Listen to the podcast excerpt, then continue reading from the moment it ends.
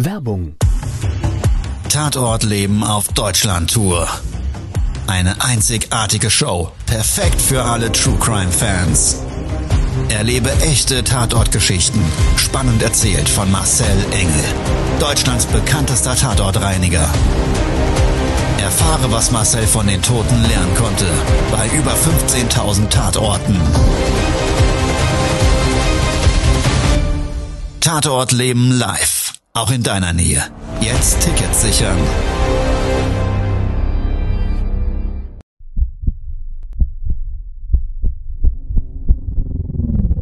Todesursache. Der Podcast mit Tatortreiniger Marcel Engel. Es wird immer mal wieder in meinem Podcast vorkommen, dass wir sehr tief in das Geschehen eintauchen. Ich werde offen darüber sprechen. Damit meine ich, dass Flüssigkeiten wie Blut als Element das kleinste Problem sein wird. Ich freue mich, wenn ich euch auf eine Gedankenreise entführen darf in meine Welt des Tatortreinigens.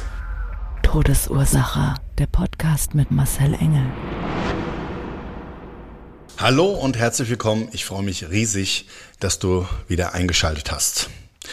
Bei der heutigen Folge geht es zum zweiten Mal um das Phänomen, wenn Menschen mit einem verstorbenen Angehörigen, Freund, Freundin, Lebenspartner oder wie auch immer über einen gewissen Zeitraum noch zusammenleben. Und ich glaube so, wenn ich das im Vorfeld jetzt schon vor dem eigentlichen Auftrag erzähle, dann springt sofort Kopfkino an. Und ich kann auch sagen, es ist auch für mich im Grundsatz immer wieder extrem befremdlich.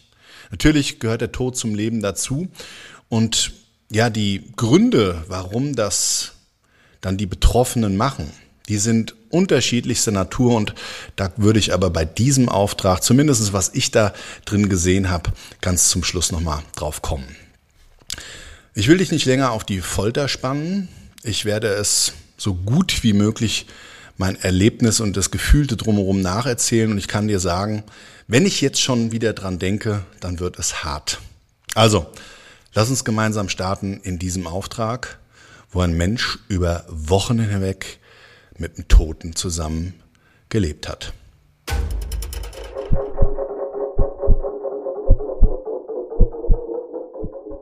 Das Telefon klingelt bei uns in der Zentrale. Alle sind bereits mit einem Telefonat besetzt. Dementsprechend bin ich selber ja an den Hörer gegangen. Hab ihn abgenommen. Schönen guten Tag, Akut SOS Clean. Mein Name ist Engel. Was darf ich für Sie tun? Auf der Gegenseite eine junge Dame.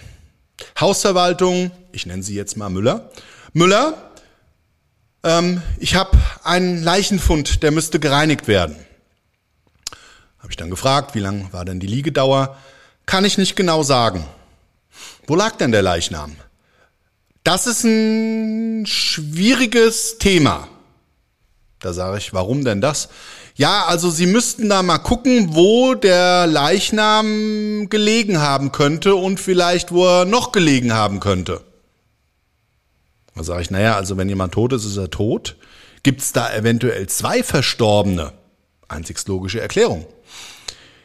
Ja, ich kann Ihnen da auch nicht weiterhelfen. Ich habe da jetzt nicht so alle Informationen, aber ich würde Ihnen den Auftrag reinschicken und es wäre lieb, wenn Sie sich drum kümmern können. Okay, gesagt, getan. Also ging's am nächsten Morgen für mich zum Einsatzort. Am darauffolgenden Tag, 8 Uhr morgens, schönstes Wetter, ich bin bester Laune, hab direkt vor Ort einen Parkplatz gefunden, treffe ich mich mit einem älteren Herrn. Der war mir für den Tag angekündigt, hatte die Schlüsselgewalt, war der Hausmeister vor Ort. Den habe ich dann gefragt, sagen Sie, zu dem Auftrag, heute soll ich ja ein oder mehrere Leichenfundorte reinigen. Da sagt er, ja, ja, ja, ja, ganz mysteriös, ganz mysteriös. Also er ist jetzt ja in der Psychiatrie. Da hab ich gesagt, wer? Ja, der Mieter, der Mieter ist in der Psychiatrie. Und seine Frau, die habe ich ja schon jahrelang nicht mehr gesehen, jahrelang. Und er geht ja morgens immer zur Arbeit und nachmittags kommt er nach Hause. Und irgendwie Hobbys haben die beiden anscheinend keine, außer sich ab und zu auf dem Balkon zu songen. Aber Sie habe ich schon ewig nicht mehr gesehen. Okay, habe ich gesagt, also er ist mittlerweile in der Psychiatrie. Ja, ja, in der Psychiatrie. In der Psychiatrie ist er. Also, drittes Stockwerk oben, Tür links, immer der Nase nach. So ein typischer Scherz, den manche Kunden immer mal wieder absetzen. Hat er mir dann den Schlüssel in die Hand gedrückt und nur noch gesagt, wenn Sie fertig sind, rufen Sie mich an, ich bin in fünf Minuten hier und übernehme den Schlüssel. Also, unten ins Treppenhaus rein. Tür zum Haus stand sperrangelweit offen.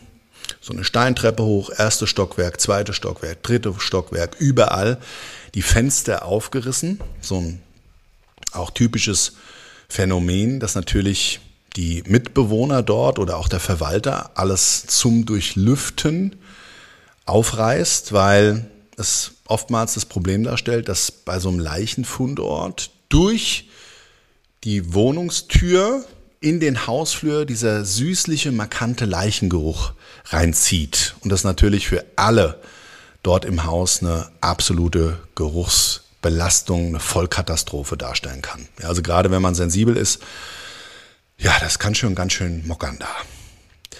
Also, wie von Ihnen umschrieben, immer der Nase nach stand ich dann im dritten Stockwerk vor einer Wohnungstür. Kein Polizeisiegel dran. Warum habe ich mir die Frage gestellt, Polizeisiegel? Ich hatte ein Kopfkino, er ist in der Psychiatrie, Beziehungsstreit, vielleicht hat er sie getötet. Und dadurch bedingt gibt es zwar nur einen Leichenfundort, aber einen erweiterten Geschehnisort, einen erweiterten Tatort schon ganz häufig in der Form gesehen. Und das war meine persönliche Erklärung für dieses sehr, sehr, sehr mysteriöse Erklären, dass ich nachschauen soll, wo denn der Leichnam gelegen hat.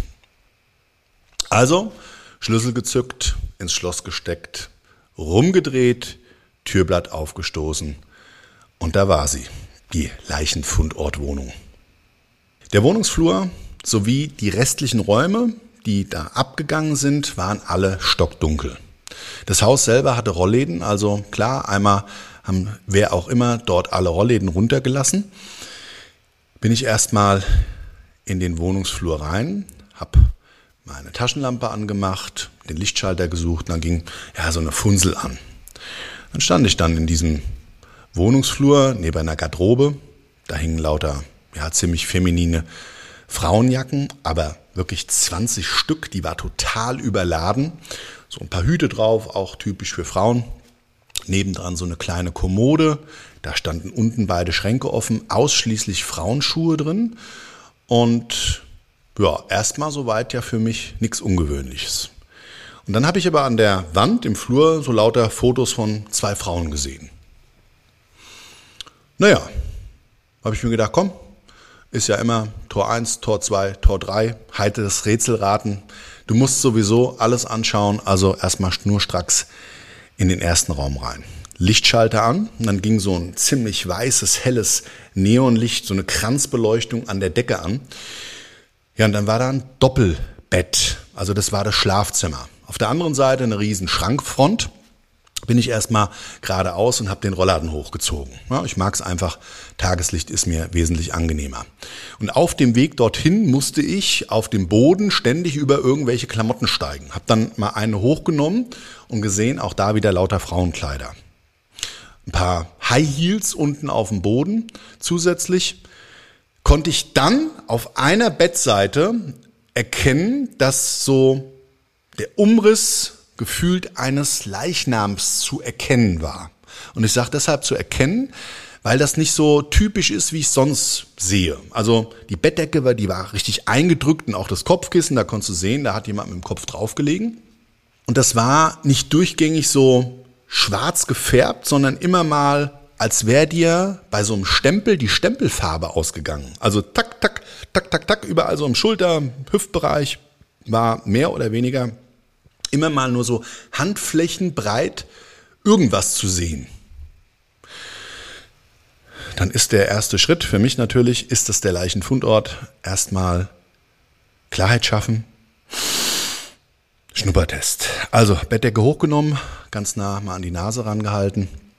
Und ich habe schon beim Hochnehmen gemerkt, dass ich so ein bisschen in diesen schwarzen, verfärbten Bereich mit dem Handschuh reingegriffen habe und das war richtig speckig ölig. Also typisch für Leichenflüssigkeit und der Geruch hat das auch bestätigt. Aber was für mich ungewöhnlich war zu dem Zeitpunkt, die Geruchsintensivität im Schlafzimmer war überhaupt nicht so schlimm wie im Flur. Also ich habe es eher so eingestuft und es waren alle Fenster in dieser Wohnung zu, als wäre das vielleicht doch nicht der Fundort. Also einmal raus, wieder in den kleinen Wohnungsflur und weitersuchen. Nächste Tür rechts. Konnte ich schon erkennen, obwohl es am Ende des Raums stockdunkel war, dass es eine Küche ist. Ja, auf der linken Seite eine langgezogene Küchenzeile mit Oberschränken. Dort lauter Geschirr und ich würde mal sagen, so verwesende Lebensmittel, ein Obstkorb, der schon lange keiner mehr war. Auch da erstmal wieder geradeaus durch, Rollladen hochgezogen. Und ich habe mich dabei, weil ich mich so ein bisschen, ja, zu diesem Rollladenband hinbewegen musste, weil da lauter Mülltüten vor dem Fenster standen, musste ich mich an so einer kleinen Sitzecke, so einer Sitzgruppe festhalten. Ja, kennst du vielleicht so in L-Form mit so einem Holzrahmen und ich würde mal sagen, so einen ziemlich rustikalen Sitzbezug. Ja, so ein bisschen teilweise Kord und dann wieder so eingeprägt, so seidig mit lauter wilden Mustern drauf. Also so ein typischer Landhausstil. Eigentlich ganz schick. Und da, wo ich reingegriffen habe, war dann aber auch, wie ich hochgezogen habe, den Rollladen, direkt sichtbar an der Rückenlehne sowie als auch auf der Sitzfläche so eine ganz speckige Umrandung. Schwarz stinkend, Handschuh, Schnuppertest. Oh, das ist aber merkwürdig, habe ich gedacht. Was ist denn das jetzt hier? Und habe mir das dann mal genauer angeschaut, auch mit meiner Taschenlampe nochmal, weil die mit dem Licht dann einfach nochmal ein bisschen mehr Klarheit oftmals schafft. Und sehe so an der, am Ende der Sitzfläche, wo es dann runter am Boden geht, dass da lauter Zeug dran klebt. Sah so ein bisschen aus wie, ja, so Esspapier. Hell, schrumpelig, ich konnte es mir gar nicht ausmalen, was das sein kann. Hab dann mal so dran gegriffen mit dem Handschuh, mit den vier Fingern drüber gefahren. Dann ist das bei mir auch am Handschuh kleben geblieben und hab das mal so zusammengerubbelt. Und ich weiß nicht, ob du in deinem Leben schon mal einen Sonnenbrand hattest, so einen ganz üblen. Und dann ist es ja so nach ein paar Tagen oftmals so, dass die Haut einfach sich erneuert unten drunter und dann irgendwann man diese alte Haut abrubbeln kann. Teilweise kann man so richtig in Hautfetzen runterziehen. Tut nicht weh, kitzelt eher, ist ein bisschen nervig, weil es manchmal ein bisschen juckt. Und genau so diese Konsistenz hatte dieses klebrig-ölige, vermeintliche Esspapier für mich. Habe ich gedacht, komisch. Einmal im Schlafzimmer, einmal in der Küche auf der Sitzecke. Und mein erster Gedanke war, was manchmal passiert, dass ja, die ersten Personen an so einem Leichenfundort manchmal mit so einem Schutzanzug sich ganz unbewusst zum Beispiel auf die Sitzecke setzen, ja, Leichnam abholen, der liegt dann davor, setzen sich da einfach ganz ja, unbewusst drauf, weil sie vielleicht was schreiben müssen oder wie auch immer. Ja, und dann haben die einen komplett kontaminierten Anzug. Da habe ich mir gedacht, aber das kann ja nicht sein, dass der oder diejenige, die sich da vielleicht mit so einem Schutzanzug in den Schmodder reingesetzt hat, sich danach ganz gemütlich im Bett mal kurz im Schlafzimmer ausgeruht hat. Merkwürdig. Merkwürdig, merkwürdig. Habe ich mir noch wirklich so gedacht und war schon kurz davor, nochmal meine Auftraggeberin anzurufen. Und ich bin dann nochmal aus dem Küchenbereich in den Flur gegangen. Hab mir gedacht, weißt du was, gehst du doch einfach mal nochmal in den letzten Raum, dann hast du alles gesehen und danach planst du einfach mal so deine Arbeitsprozesse, wie du das jetzt Step by Step angehst. Und die Tür, die war angelehnt. So, ein, so eine Holztür mit so einem Glaselement drin. Ich stoße die auf. Die quietscht so ein bisschen dabei. Ick. Auch da wieder gucke ich erst im dunklen Raum, aber durch das Licht, was ich überall angemacht hatte und auch das Tageslicht aus dem Schlafzimmer und aus der Küche, war dann die Lichtquelle schon ein bisschen anders. Und da konnte ich schon von außen erkennen, dass das ein Parkettboden mit einer klaren und deutlichen sichtbaren schwarz gefärbten Umrandung aller Wahrscheinlichkeit nach eines Verstorbenen gewesen sein muss. Mhm, Habe ich gedacht, okay, da ist also der Leichenfund.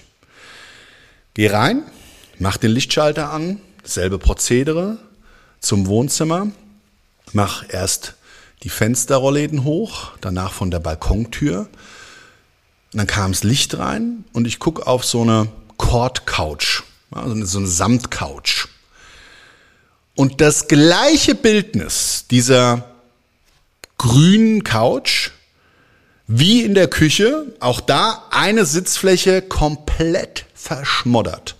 Bin ich direkt mal hingegangen, Schnuppertest, okay, merkwürdig, riecht nach Leiche, geht zum Boden, sofort gesehen, alles klar, da ist also wirklich mehr wie an allen anderen Plätzen. Kann ja eigentlich alles nicht sein. Hier müssen mehrere Tote gelegen haben. Und wie ich den Gedanken so gerade im Kopfkino durchlaufe, klingelt die Tür.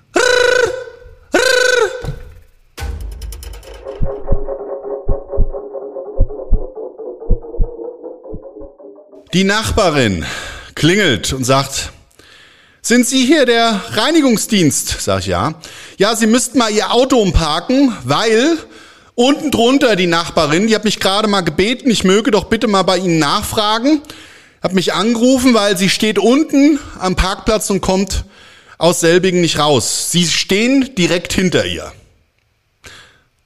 Okay, habe ich gesagt, kein Problem. Das stimmt. Ich hatte mich so ein bisschen schräg hingestellt, aber ich sag's mal so, da wäre man normalerweise locker rausgekommen.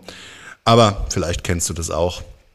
Es gibt halt Menschen, die sind vielleicht gar nicht so sicher beim Autofahren, wie man selber das dann erwarten würde. Und dann ist das natürlich kein Ding für mich auch mein Auto umzuparken. Also, ich bin runtergegangen und ja, dann stand da eine Frau, die wollte gerade zum Arzt und sagt zu mir, ja, Sie sind doch bestimmt der Leichenfundortreiniger.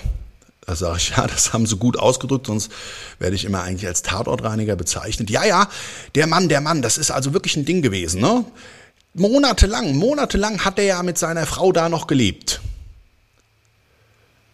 Aber ich sage, okay, ja, aber die Nachbarin, wo ich eben angerufen habe, die kann Ihnen da noch viel mehr Auskunft zu geben. Die war ja dabei, wie er abgeholt wurde und so weiter und so weiter. Der wollte ja gar nicht aus der Wohnung raus.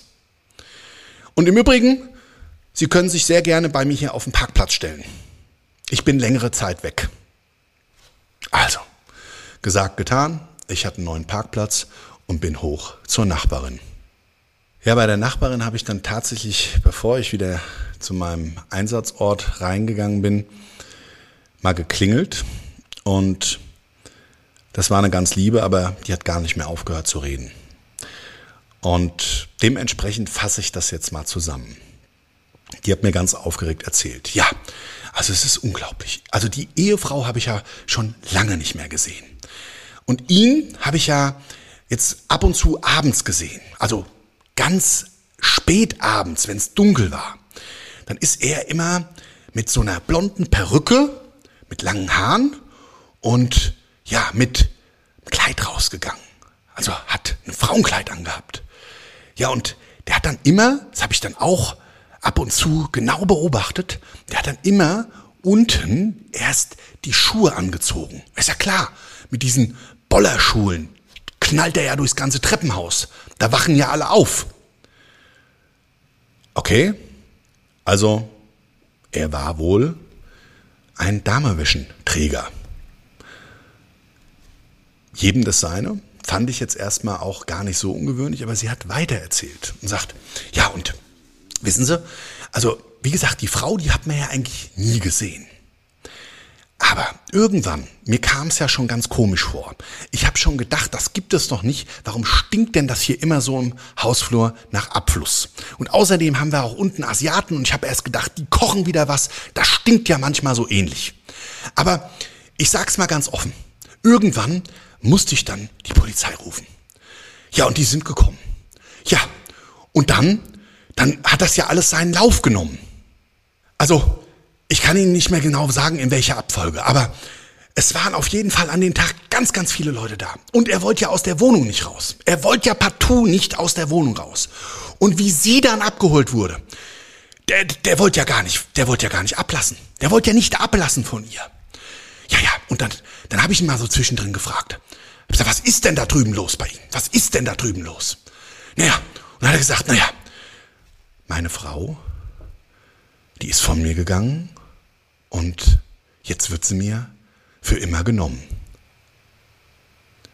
So, und wie sie das so gesagt hat, und sie hat weitergeredet und weitergeredet, habe ich ihr gar nicht mehr so richtig zugehört. Es war auf einmal so, als bist du fokussiert nur noch auf deine Gedanken und weißt, was da gerade passiert sein muss, in Verbindung nämlich mit dem, was ich da alles vorher gesehen habe. Ja, und wie sich dann später auch wirklich rausgestellt hatte, hat er über Wochen hinweg mit seiner Frau in dieser Wohnung gelebt, aber darüber hinaus hat er sie eben immer wieder umgebettet, also vom Schlafzimmer in die Küche zum gemeinsamen Frühstücken.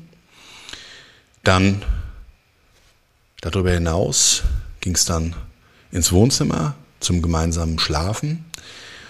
Und was man wohl im Nachgang noch gehört hat und wie das alles überhaupt nicht mehr ging, weil der Fäulnisprozess so vorangeschritten war. Ich weiß nicht, ob sie dann zu flutschig wurde und er sie auch nicht mehr umziehen konnte, weil ich habe mehrere Kleidungsstücke im Zuge der Reinigung gefunden, die sie angehabt haben muss. Und zwar, ich meine jetzt nicht damit ein T-Shirt, ein Pulli und eine Hose, nein, sondern 15 Hosen, mehrere Buddies, also so mit zum Zuknöpfen unten und all so ein Zeug. Und da hast du natürlich dann absolutes Kopfkino. Also gerade, wo das Thema mit der Unterwäsche war, puh, da musste ich mich persönlich richtig einbremsen, weil auch das haben wir schon in unserem Auftragsportfolio gehabt, wo das mit dem Zusammenleben der Leiche in eine noch viel schrägere Richtung ging. Puh, wie ich das so alles gehört habe, war der Reinigungsprozess für mich an dem Tag ein komplett anderer wie sonst. Ich bin auch an dem Tag nicht fertig geworden. Also es ging am nächsten Tag weiter. Ich habe mir auch noch mal eine helfende Hand von meinem Team zu, äh, dazugeholt und ja, wie ich dem äh, morgens erzählt habe, wo wir jetzt hinfahren und was uns dort erwartet, ja, der hat so einen charmanten polnischen Akzent gehabt und hat dann einfach nur so gesagt, was ist Wiese? Also immer langsam, langsam in der Leben, weil Zeit rennt. So hat er das immer gesagt. Also was er damit eigentlich gemeint hat und das war jetzt ein bisschen frei übersetzt. Er sagt, weißt du, du sollst eigentlich deine Zeit miteinander genießen und jeden Augenblick, weil ja, die Zeit, die rennt uns manchmal gefühlt davon und deshalb muss man die Zeit miteinander ja nutzen. Aber und das war eben dann so eine Sache. An dem Tag haben wir darüber noch über seine Aussage oft geschmunzelt. Puh, über den Tod hinaus? Was denkst du denn darüber? Also ich finde es einen ganz, ganz schrägen Lebensfilm, der dann so sein Ende nimmt.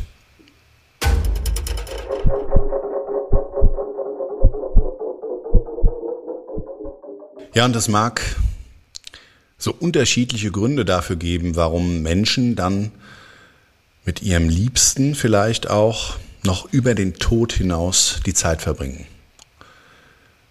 Und im Zuge der Räumung der Wohnung, die wir dann auch noch vollzogen haben, hat sich für uns so rauskristallisiert, dass er, vielleicht auch mit dem Fetisch, den er hatte, einen Lebenspartner, eine Lebenspartnerin gefunden hat, die so wirklich seelenverwandt waren. Also so eine wirkliche Akzeptanz der Person, auch in Veränderungen der Jahre, das war da nämlich auch sichtbar. Und ja, ich glaube, es war für den Verstorbenen seine Art, auch mit diesem Schmerz, diesen Menschen verloren zu haben, umzugehen. Also das erstmal vielleicht in den ersten Wochen auch verdrängt zu haben, bis zu dem Zeitpunkt, wo er den Leichnam eben nicht mehr in seinen Lebensalltag integrieren und trapieren konnte und dann eigentlich nur noch tot aller Wahrscheinlichkeit nach mehrere Tage oder auch wieder Wochen auf dem Boden des Wohnzimmers gelegen hatte. Ja, krasse Nummer.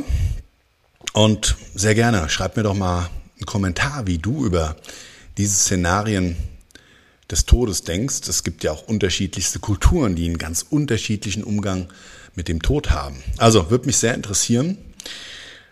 Ansonsten bleibt mir an der Stelle jetzt wie immer nur eins zu sagen.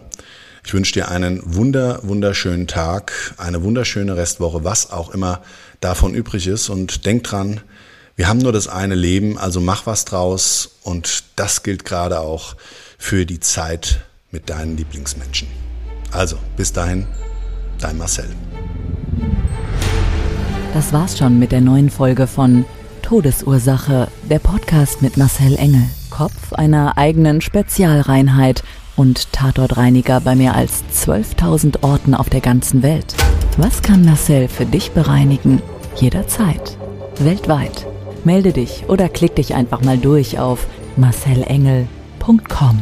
Empathisch, tiefgründig, ehrlich. Todesursache lässt dich garantiert nicht kalt. Seid dabei. Ich freue mich. Abonniere die Staffel und du kommst für keine Folge zu spät.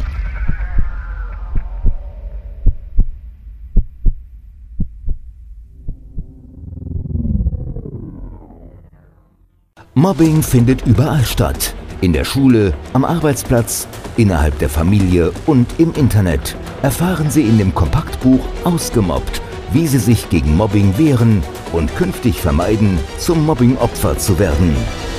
Ausgemobbt von Marcel Engel und Martin Zowak, überall im Buchhandel.